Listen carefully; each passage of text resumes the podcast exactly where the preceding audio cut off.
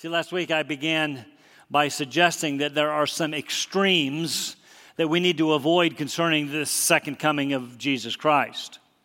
You may remember, first I said we should try to uh, uh, uh, avoid uh, figuring it all out and, and setting dates.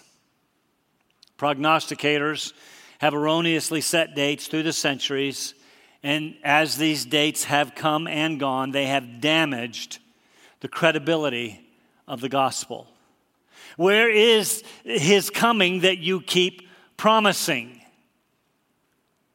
Don't get caught up in that. Jesus said, No one knows the day or the hour. We'll leave that to him. Uh, of course, second, we should also avoid the extremes uh, of the false teachers that Peter is addressing in 2 Peter. You see, since it had been some time since Jesus had gone back to heaven promising to return, these false teachers were denying the second coming altogether. And if they were doing that back then, how much more today? Where is the promise of his coming? They mockingly asked. He's not coming. Everything remains just as it has since the beginning of creation. I hardly know of a more important chapter for our apologetics, that is, our defense uh, of the Christian faith as it relates to the return of Christ, than this particular chapter. You see, Peter answers their objections, their accusations definitively. He reminded them that God has been intimately involved in his creation. For example, they conveniently forget that, well, it is his creation, he made it all. And further, he once judged the planet by a worldwide flood. And the implication is he will judge it again at the proper time, this time not with water, remember the rainbow, but by fire. By fire. And then, very significantly, we saw last week uh, Peter answered their timing concern. Where is this coming he promised? He reminded them time is not relevant with God. God is, after all, eternal. A day is like a thousand years, a thousand years like a day. Time is not relevant. But there is a, there is a relevance to this misperceived delay. That is, there is a purpose. God is patient, you see, not wishing for any to perish, but for all to come to repentance. He's waiting. So don't, don't, don't count this delay as slowness. He is patiently waiting for all those who will be saved to be saved. And I said last week, and I say it to you again this morning you do not want to be found on the other side of the return of Christ without Him. Because Peter reminded us the day of the Lord will come like a thief, and the present heavens and earth will be destroyed by intense heat. So, those are a couple of extremes. Don't try to determine the day. Don't don't deny the day. And if, but of course, there is a third extreme that is particularly relevant and challenging for us as followers of Christ, therefore, most applicable. You see, we say we believe it, don't we? We just, we just sang about it.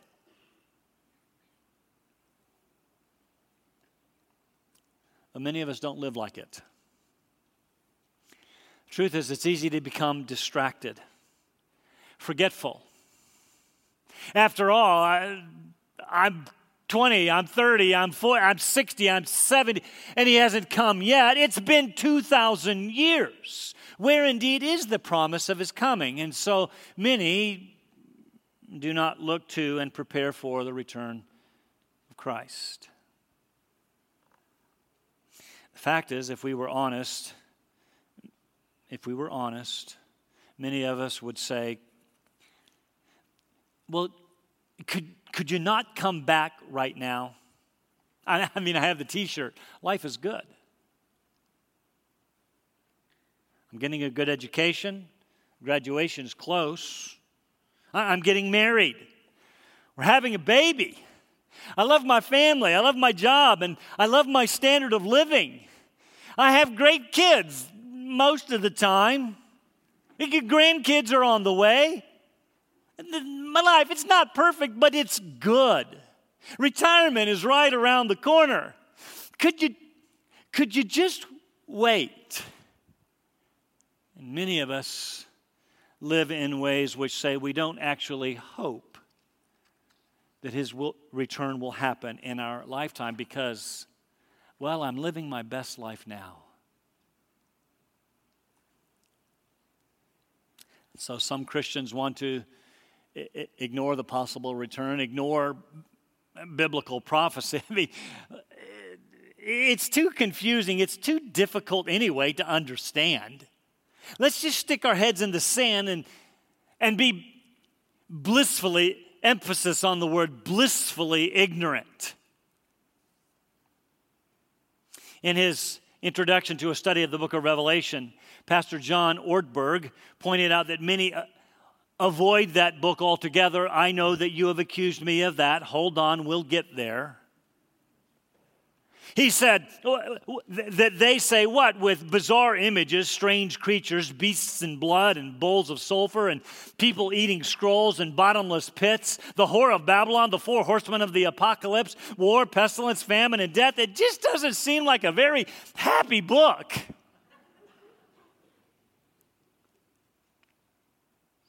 As if that is God's concern.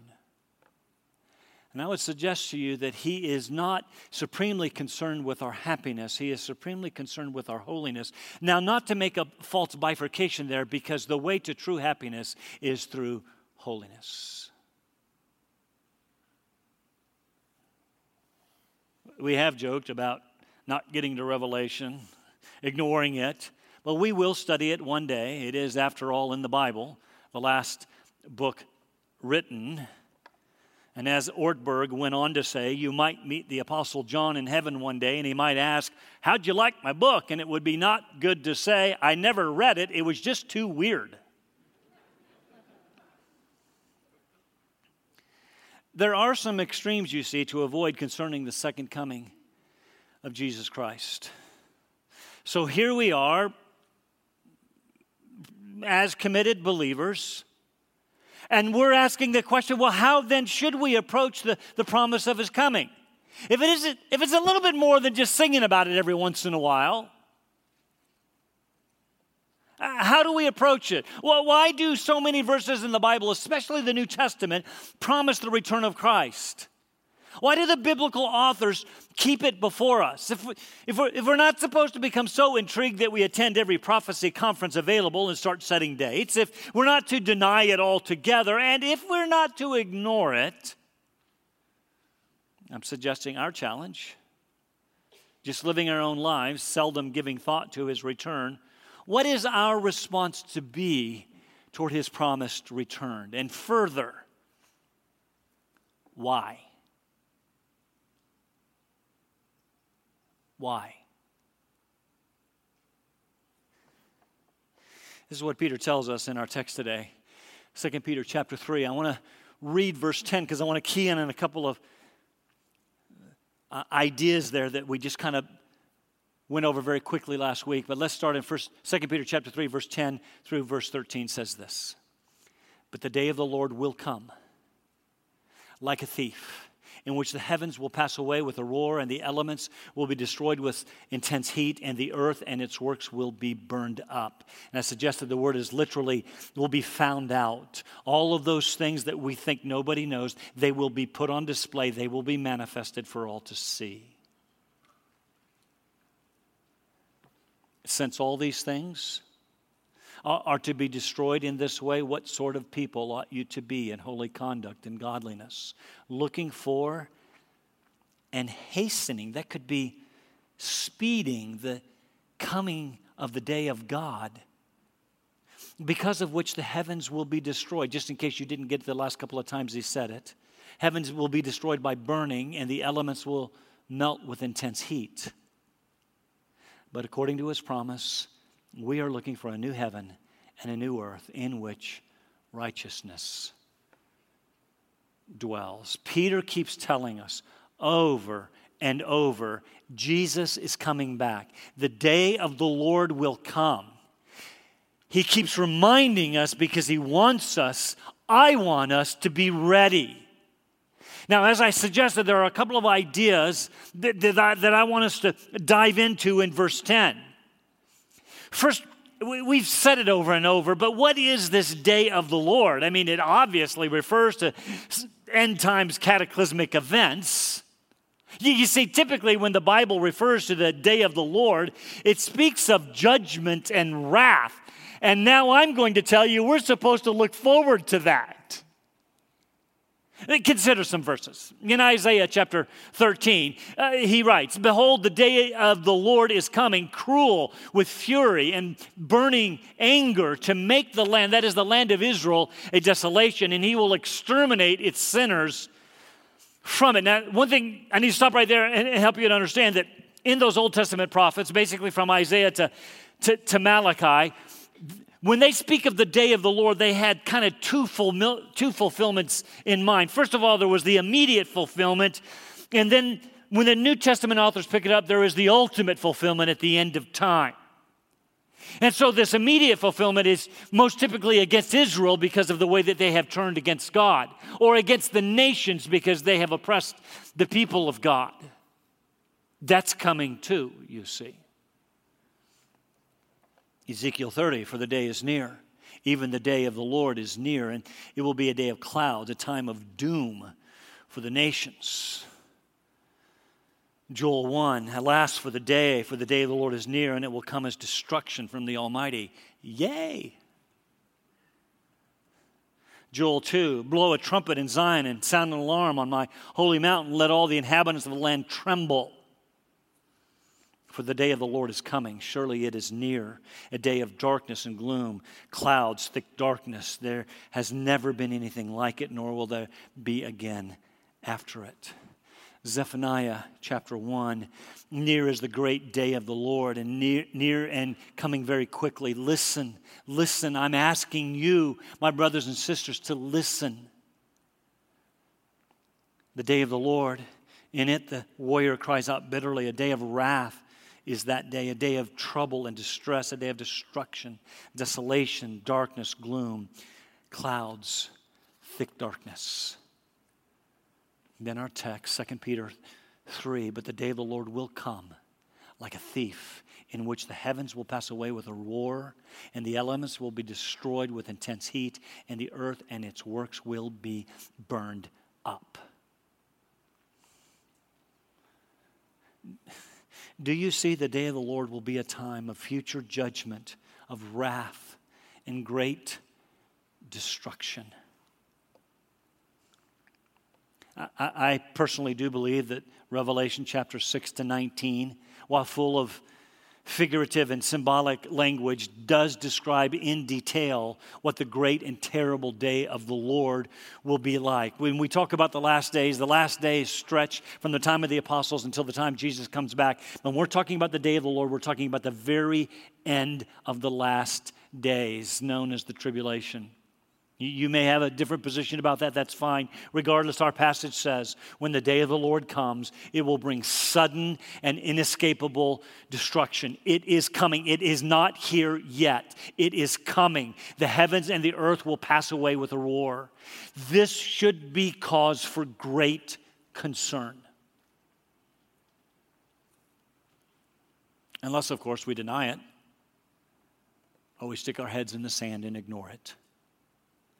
But supposing that we don't, supposing we don't deny it, we believe the Bible, and su- suppose suppose that we're not ignoring it and we read these kinds of verses and perhaps immediately come to mind well what about for believers will we escape this destruction this wrath to come let me just put you at ease for a moment right now. The day of the Lord is completely different for believers. It will not be a day of wrath and judgment, but a day of deliverance and salvation. Uh, look at 1 Thessalonians chapter 5. We glanced at this last week. This is where Paul talks about the day of the Lord. We looked at the first couple of verses. Now, as to the times and the epochs, brothers, you have no need of anything to be written to you, for you yourselves know full well that the day of the Lord will come. It's coming. just like a thief in the night. While they, that's interesting, while they are saying peace and safety, then destruction will come upon them suddenly, like labor pains upon, upon a woman with child, and they will not escape. There will be no escaping God's future judgment and wrath for they, whoever they are. But you, brothers, are not in darkness, that the day would overtake you like a thief. That's interesting. For you are all sons daughters of light and sons, daughters of the day. We are not of night nor of darkness. So then let us not sleep as others do, but let us be, here's the key alert and sober. For those who sleep, do their sleeping at night. Those who get drunk, get drunk at night. But since we are of the day, we're not of the night. We're not of the darkness. Let us be sober, having put on the breastplate, breastplate of faith and love, and, and as a helmet, the hope of salvation. Don't miss this verse, verse 9. This is our verse. For God has not destined us for wrath, but for obtaining salvation through our Lord Jesus Christ. Hallelujah all of those verses that talk about the destruction and judgment and wrath uh, in the day of the Lord are not for you. Salvation through our Lord Jesus Christ, who died for us, so that whether we are awake or asleep, we will live together with him. Therefore, encourage one another, build one another up, just as you are also doing. Please notice while the day of the Lord will bring judgment, wrath for unbelievers, that's the they, those unprepared, God has not destined his children for wrath, but rather for salvation through Jesus, such that we can actually look forward to the coming of Christ, not ignore it, not deny it. The idea is we can eagerly anticipate the coming of Christ.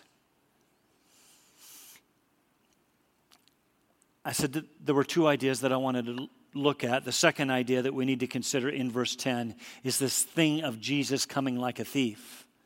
Paul said it was Jesus is coming like a thief in the night. And we've all seen the movies, sung the songs, especially those of us who are older in the early youth group days. I wish we'd all been ready. Lots of confusion about what the scripture means when it says Jesus will come as a thief. The, the question is to whom will his coming appear as a thief? Let's take a moment to look at some other thief or thief in the night passages. The first is found in Matthew 24, where Jesus himself is speaking, and he says, Therefore, be on the alert. That's the key. Be on the alert, for you do not know what day your Lord is coming. That's what I've been saying. Stop setting dates. But be sure of this that if the head of the house had known at what time uh, of the night the thief was coming, he would have been on the alert and would not have allowed his house to be broken into. For this reason, you also must be ready, for the Son of Man is coming in an hour when you do not think that he will. The idea there seems to be that of preparedness of being ready. The coming of the Lord will be like a thief to those who are unprepared those who are not ready, who are not alert. Since we don't know the day and the hour, Jesus says we must be prepared, alert, ready at all times so that his coming will not take us by s- surprise. Another is found in Revelation chapter 3, again, Jesus speaking. So remember what you have received and heard. Remember, remember. This is what Peter has been saying to Don't forget these things. Remember what you have received and heard. And this church at Sardis had forgotten it. I need you to keep it. I need you to repent. Therefore, if you do not wake up, I will come like a thief, and you will not know at what hour I will come to you. The warning there to this fallen church at Sardis is that Jesus will come as a thief if they did not wake up. The implication is if they did wake up, they would be prepared. That's what I want for us, brothers and sisters. I want us to be ready, not so that we can name a day, but so that we won't be surprised. Revelation chapter 16 Behold, I am coming like a thief, Jesus says. Blessed is the one who stays awake and keeps his clothes so that he will not walk about naked and men will not see his shame. Again, this is the idea of being prepared. And our passage, 2 Peter chapter 3, but the day of the Lord will come like a thief in which the heavens will pass away. Elements will be destroyed with intense heat. Since all these things are to be destroyed in this way, what sort of people ought you to be in holy conduct and in godliness, looking for and hastening the coming of the day of God. It is a very strong passage which tells us since the coming of Christ is at an unknown time, like a thief, we should, be, we should live holy and godly lives in preparation for his coming and in some way speed up his return. Now look again at 1 Thessalonians chapter 5. In verse 2, Paul says, For you yourselves know full well that the day of the Lord will come just like a thief in the night. Okay, he's coming like a thief in the night. He goes on in verse 3 to identify those to whom it is said, He is coming will be like a thief. While they are saying peace and safety, who are they? They are unbelievers because destruction will come upon them suddenly. Destruction does not come on us as believers that way. Verse 9 says, God has not destined us for wrath, but for salvation. So these thief in the night passages are not for us who are ready. It is for the unbeliever. I want to suggest to you that there are three kinds of people on the planet. In fact, I want to suggest to you that there are likely three kinds of people in this room. You see, the first is the unbeliever. And the coming of Christ will be like a thief in the night to them, and it will be unpleasant because it will mean sudden destruction that cannot be escaped. Listen very carefully to me. Some of you here this morning are playing Russian roulette with your eternal souls. You've heard the gospel many times. You've listened to me for weeks saying that Jesus is coming back, but you have not yet given your life uh, to Christ because you think you still have time. After all, everything seems to be going so well. You have your whole life ahead of you. You have what you think is an inward peace and an, and an outward safety. You say, I'll make the decision to repent and, and believe when I'm good and ready. But may I tell you this morning that you are in danger. Your peace and your safety is an illusion. Living in prosperous, comfortable America has been a curse for you. The day of the Lord will come suddenly and unexpectedly, like a thief in the night. There will be no warning. And listen to me, there will be no escape. I want to say to you, you have no assurance that Jesus will not come back this afternoon or tonight while you sleep you have no assurance that you will be alive tomorrow. I plead with you. If Peter and Paul suggested that Jesus could come in their lifetimes, how much closer is it today? I want to say to you call on the name of the Lord Jesus and you will be saved.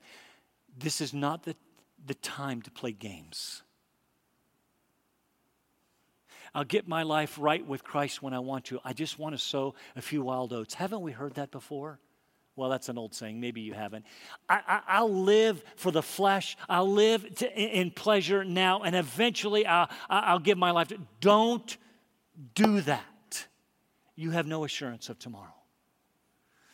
Second group of people in the world, I believe churches are filled with, is unprepared believers and the coming of the Lord will perhaps be like a thief in the night for them.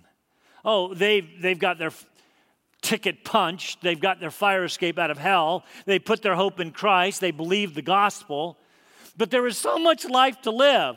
What, as I said earlier, with education and marriage and career and children and recreation and vacations and toys and travel and retirement, who really has time to contemplate the coming of Christ? All this prophecy stuff is just confusing anyway. Do, do you really think that Jesus could come back tomorrow? Well, sure, you might say, but I kind of hope not. I've got too much living to do. There are all kinds of warnings in Scripture for you, including this one today. Wake up, be alert, be prepared. Do not let his coming take you by surprise and find you without clothes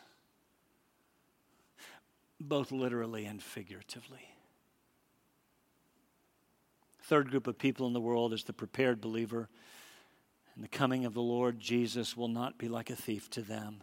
I'm not suggesting that we can know the day or the hour.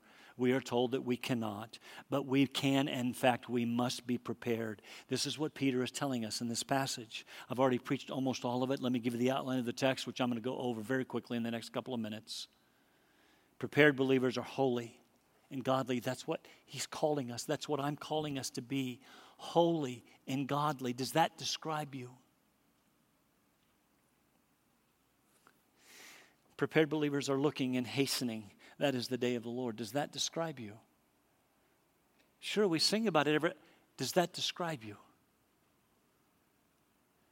Prepared believers are looking specifically for his promised return, the new heavens and the new earth in which righteousness dwells.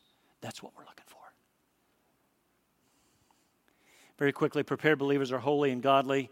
You, you, see, since this is all true, and the day of the Lord is coming, which will bring destruction, what sort of people ought you to be in holy conduct and godliness? One of my commentaries pointed out that holy conduct can be seen as external godliness, as that inward attitude that produces holy actions. But he told us, he tells us in 1 Peter chapter 1, God said to us, Be holy, even as I, your Father, am holy. We are supposed to strive to be like God.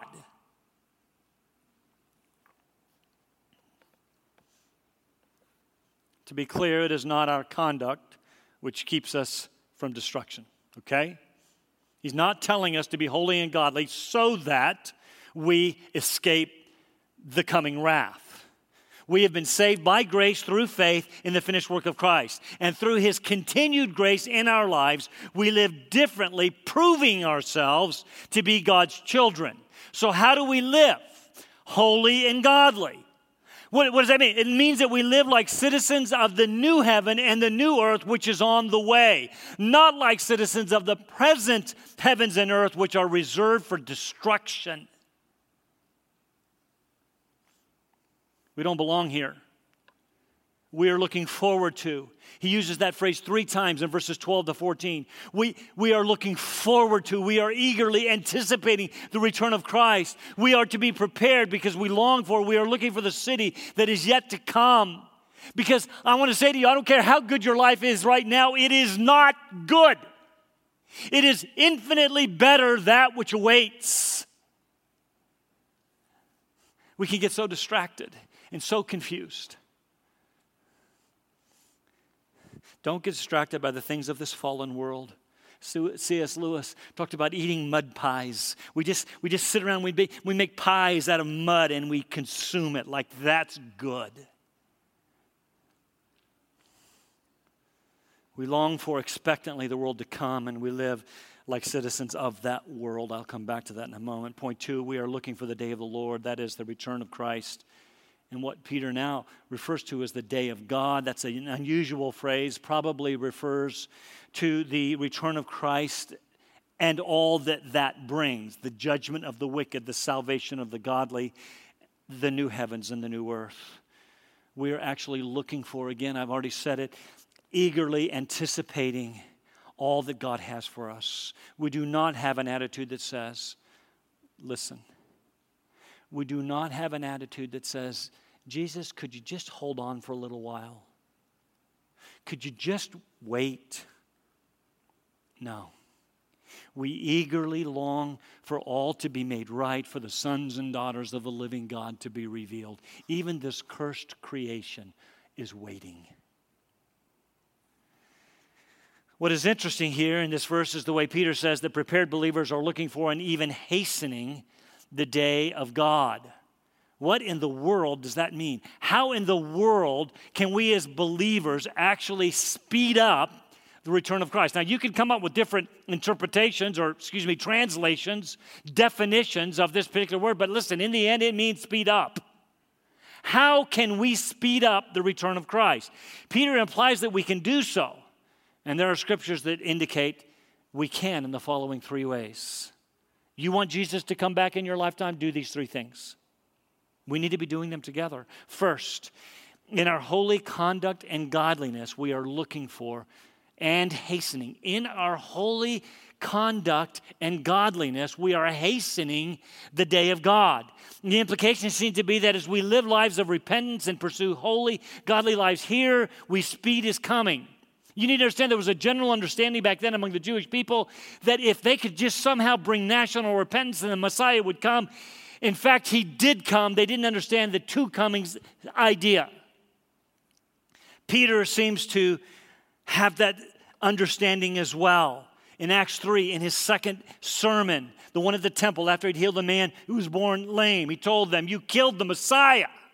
But the things which God announced beforehand by the mouth of all the prophets, that as Christ would suffer, he has thus fulfilled. It was all according to prophecy. Therefore, listen to me, repent and return so that your sins may be wiped out. Listen, in order that times of refreshing may come from the presence of the Lord. The implication is by repentance and faith, by living godly lives, the fullness of the kingdom, times of refreshing, may be ushered in.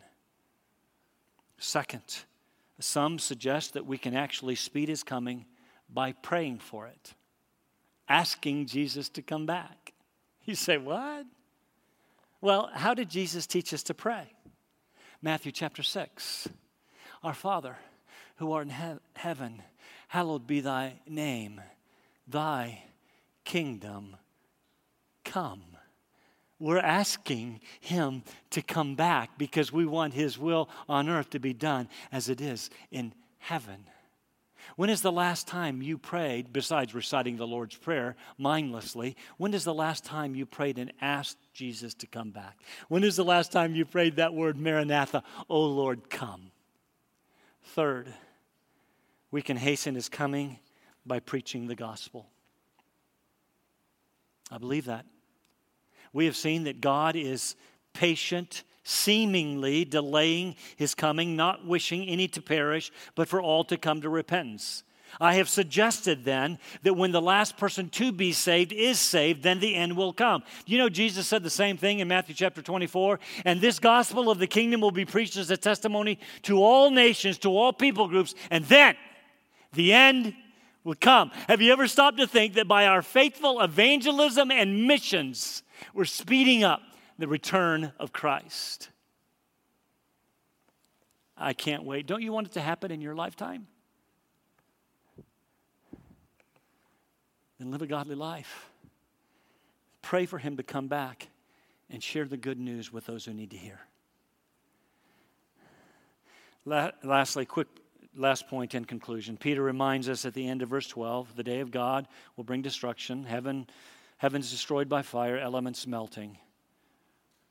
As I said last week, there is lots of discussion among scholars as to whether that means total destruction of all that there is, God starting over, or whether He purifies the heavens and the earth with purifying fire. Regardless, this we know, verse 13, according to the promise, in, in the context, the promise is the return of Christ. The Lord is coming, and, and, and all of that means, we are looking forward to a new heaven. He just said the old heavens and the old earth are going to be destroyed. We, as followers of Jesus, are looking for a new heaven and a new earth in which righteousness dwells.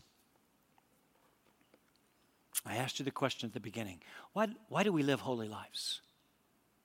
Why do, why do we do this? Because we have to. Said earlier, we pursue holiness and godliness, not to earn our salvation, to prove that we are saved. I want, Jesus, I want there to be no confusion when Jesus comes back. I want him to know that I belong to him. True. But I want to take it one step further. We pursue holiness and godliness because that is who we are. We are citizens of another country. In fact, we are citizens of another universe. We do not belong here. The world, even the present universe, is temporary. It is fading away. The scripture says one day God is going to fold it up like an old garment and throw it away. New heavens and new earth are coming. And I want to say to you, my brothers and sisters, they are ours. And unlike the present creation where ungodliness and unrighteousness dwells securely, the new creation is where righteousness, the righteousness of God in the lives of his people dwell. It is that to which we are headed. Why do we pursue holy conduct and godliness? Because that is who we are. We are citizens of a new heaven and a new earth, and we are longing for it to come because everything that we are doing here, think of it this way everything that we are doing here is just OJT, on the job training. Everything that we are doing here is just a rehearsal for the main event. Brothers and sisters, we have been born again into a new and infinite, infinitely better reality where Christ is King. We must look forward together to the promise. Live righteously now because the kingdom that is coming will be the place where righteousness dwells. It's who we are.